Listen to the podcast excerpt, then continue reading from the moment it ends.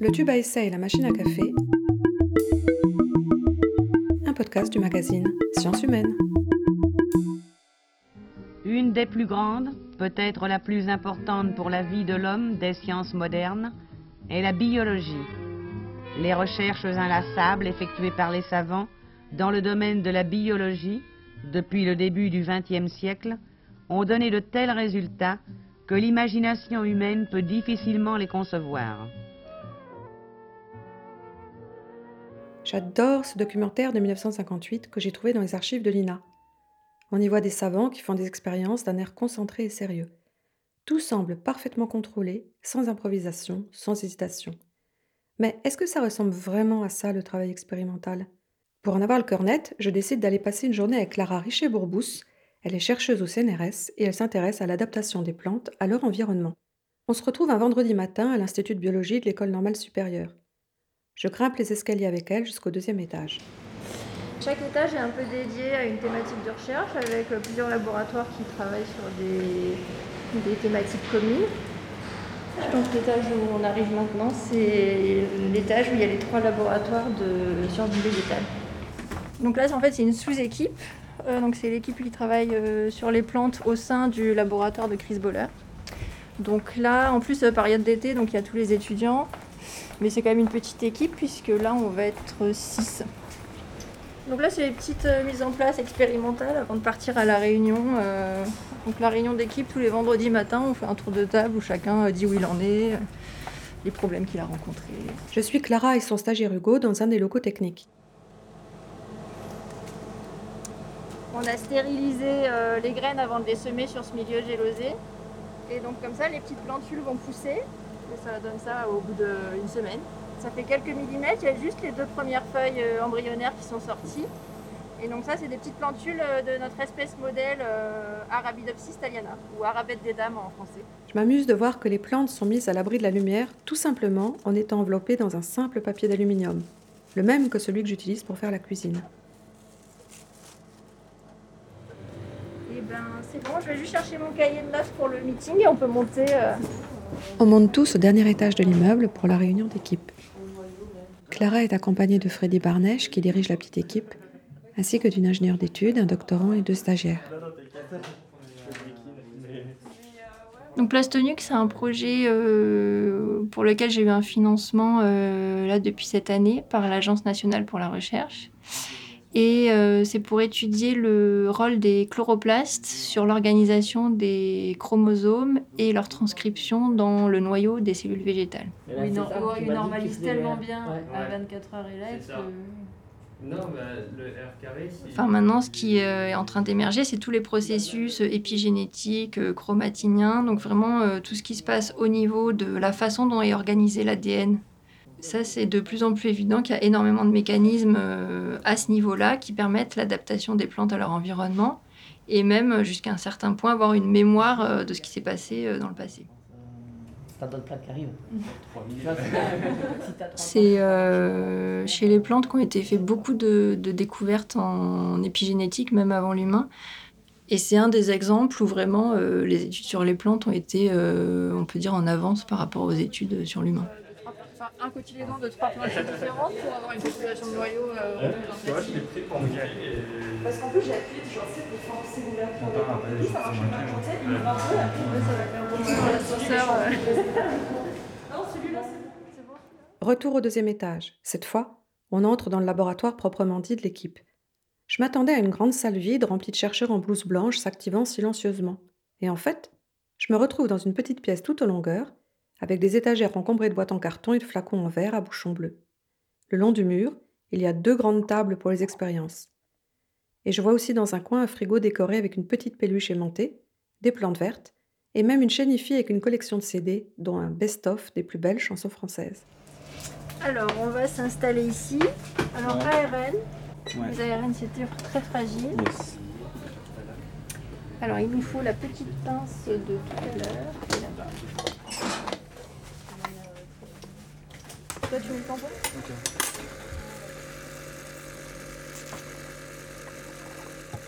Hugo et Clara ont récupéré les tubes à essai qui étaient dans le congélateur tout à l'heure.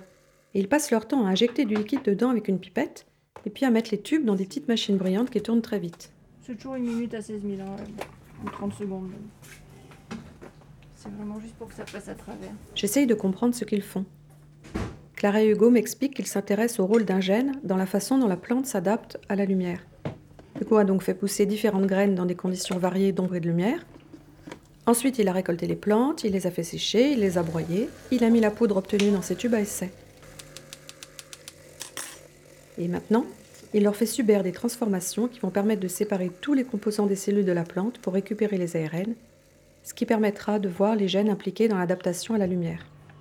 Donc si tu regardes, donc tu as les deux petites billes en verre là. Ouais. Alors la centrée, elle était un peu Et euh, tu vois le culot là? Ouais. La manip a duré toute la matinée. Je commence à être affamée. Ça tombe bien.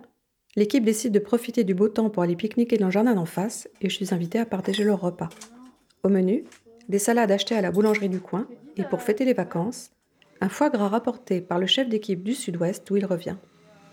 Pour terminer, on va tous à la machine à café du labo. Les discussions ont l'air de partir dans tous les sens. La musique techno, les jeux vidéo, le prochain mariage du doctorant ou le prix de la Wii. Mais je réalise peu à peu que se glissent aussi des informations importantes. Qui sont les nouveaux venus dans le labo? Où se trouve le nouveau congélateur à moins 80 degrés? À quelle date il faudra rendre le prochain article, etc. Clara me confirme l'importance de ces échanges informels. C'est autour de cette machine à café ou, en tout cas euh, même euh, le couloir où on se croise, etc. beaucoup. C'est euh, le lieu où on croise tout le monde, où on échange. C'est là où on peut discuter, soit parce qu'on a besoin d'un conseil sur une manip ou, ou, des questions théoriques, ou alors prendre un, café et discuter. De tout et de rien. Retour dans la salle d'expérience. Cette fois, c'est Clara qui se met toute seule à la paillasse, au rythme de la radio.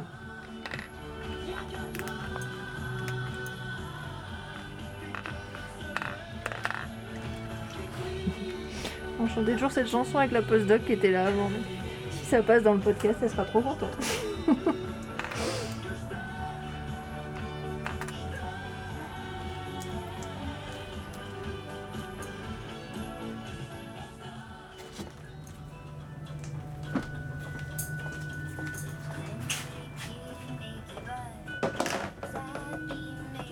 Je demande à Clara si toutes ces journées ressemblent à celle-ci, et elle m'explique que pas du tout.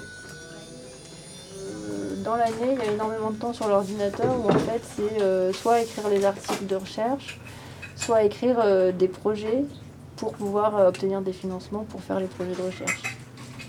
Ça peut être deux mois sans, avec zéro paillasse et ensuite trois semaines où c'est que de la paillasse. C'est difficile à évaluer. Et en plus, ça évolue au cours du temps, puisque là, je vois bien, euh, enfin, je fais de moins en moins de paillasse en fait. Alors, Aléa, oui. T'as compris comment? Comment? Enfin, quand tu mets manuel, ça, c'est quoi? Je sais pas. Bon, bah tant pis, je vais mettre à 5 euh... 16 pour les, les agros, je pense que ça sera très bien. Et sinon, il y a le. Enfin, il y a le manuel, je l'avais téléchargé. Parce que tu vois, j'avais noté les... les trucs là, mais 2,4 kV, 5 millisecondes. Je fais remarquer à Clara que ces gestes ressemblent à ceux des savants que j'ai admirés dans le documentaire de 1958. Et là, ça a mis. Ah euh, ah C'est vrai que les gestes, bah, c'est toujours des pipettes avec euh, mettre des petits volumes dans des tubes, etc. Euh, ou euh, charger des échantillons dans un gel d'agarose. Enfin, c'est vrai que les gestes n'ont pas changé, mais euh, en fait, les expériences ont, énormément changé. Même si on utilise les mêmes gestes, c'est-à-dire pipeter des liquides dans un tube, c'est plus du tout en fait les mêmes choses qu'on fait aujourd'hui. Parce que les technologies ont évolué. Avant, il y avait beaucoup de choses, par exemple avec la radioactivité, on fait presque plus maintenant. Euh, il y a beaucoup de travail euh, avec de traitements informatiques maintenant. Même les analyses d'images, ben, on va toujours avec une lame au microscope, mais en fait, c'est plus du tout les mêmes microscopes, on voit plus du tout les mêmes choses. Donc les gestes n'ont pas changé, mais en fait ce qu'il y a derrière est complètement différent.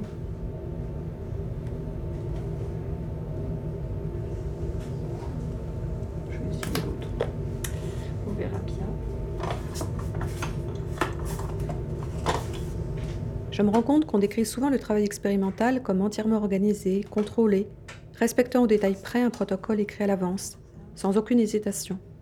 En réalité, j'ai découvert que dans sa pratique quotidienne, la science expérimentale était aussi une pratique artisanale, complexe, tâtonnante, beaucoup plus que je ne l'imaginais.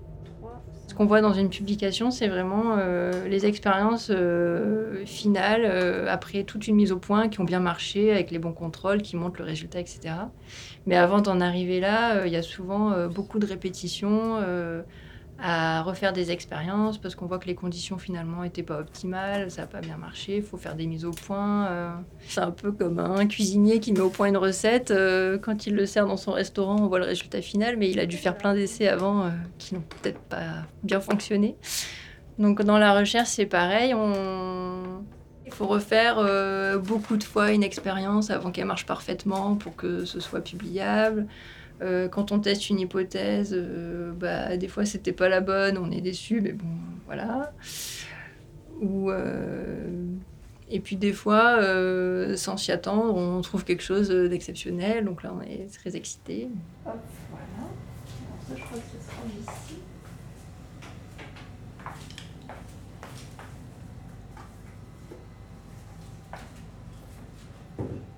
Avant de partir, Clara part faire le nettoyage d'un local où se trouvent des réactifs potentiellement dangereux et seuls les chercheurs peuvent s'en occuper.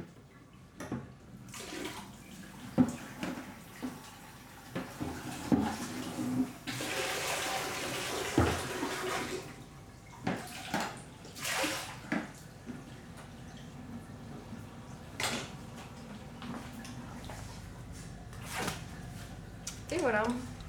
Merci à Clara Richet-Bourbous et à l'Institut Ibens pour leur accueil. Réalisation Hélène Froard. Mixage Mathieu Chanon. Un podcast du magazine Sciences Humaines.